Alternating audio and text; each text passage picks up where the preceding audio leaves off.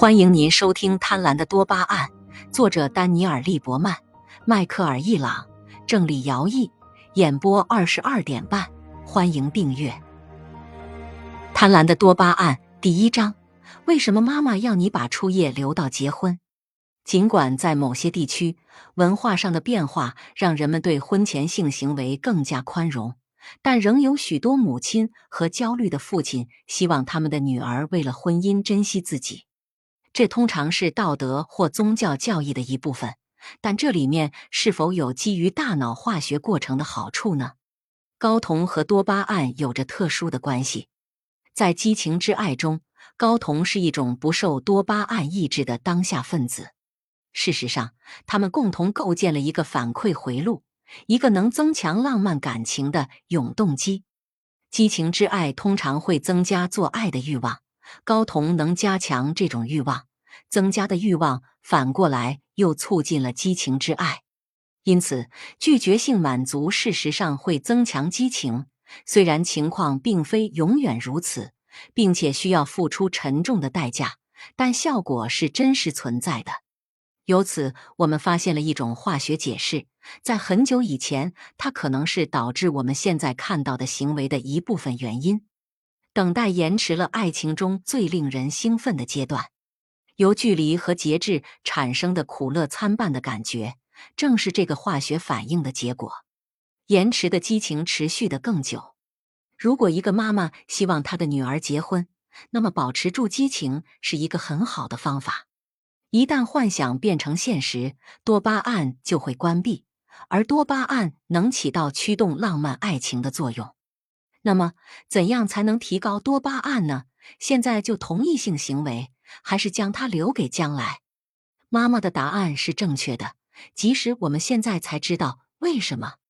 肖恩的体重增加了一点儿，但萨曼莎觉得他比以往任何时候都更有魅力。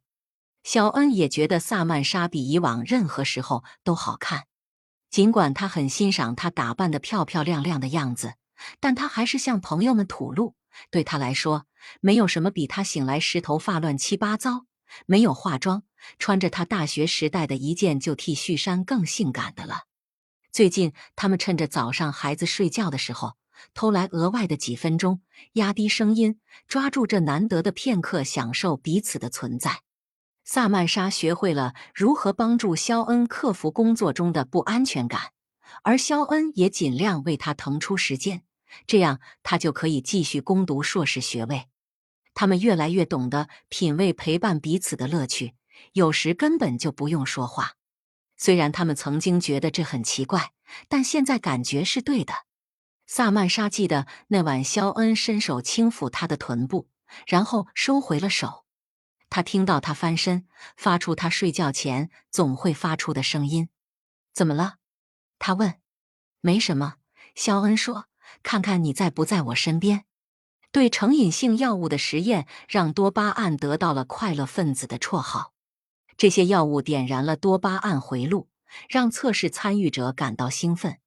这似乎很简单，直到研究者做了关于食物等自然奖赏的研究，发现只有意想不到的奖赏才会触发多巴胺的释放。多巴胺的反应不是针对奖赏，而是针对奖赏预测误差。即实际奖赏减去预期奖赏，这就是热恋的状态不会持久的原因。当我们坠入爱河时，我们期待与所爱之人拥有一个完美的未来，这是一个存在于炽热的想象中的未来。而十二至十八个月后，当现实变得明晰时，这个想象就会支离破碎。然后会怎样？在很多情况下，一切都结束了。之后，对多巴胺能刺激的探索又重新开始了，或者激情之爱也可能转化为更持久的东西。它可以成为陪伴之爱，这可能不会像多巴胺那样让人兴奋，但基于当下神经递质，如催产素、血管升压素和内啡肽的作用，它会为你提供长期的幸福感。这就像我们心中总是有最喜欢的餐厅、商店。城市一样，我们之所以喜爱这些地方，是因为熟悉的环境总是能给我们带来快乐。这里所说的环境指那个地方真实的物理环境。我们喜欢熟悉的事物，不是因为它能变成什么，而是因为它本来的样子。这是建立长期满意关系的唯一稳定的基础。多巴胺这种神经递质的目标是最大限度的提高未来的回报，让我们走上爱的道路。它使我们的欲望得到宣泄，激发我们的想象力。并把我们吸引到一个有着炽热承诺的关系中。然而，爱情可以始于多巴胺，但不能终于多巴胺。多巴胺永不知足，它只会说“我想要更多”。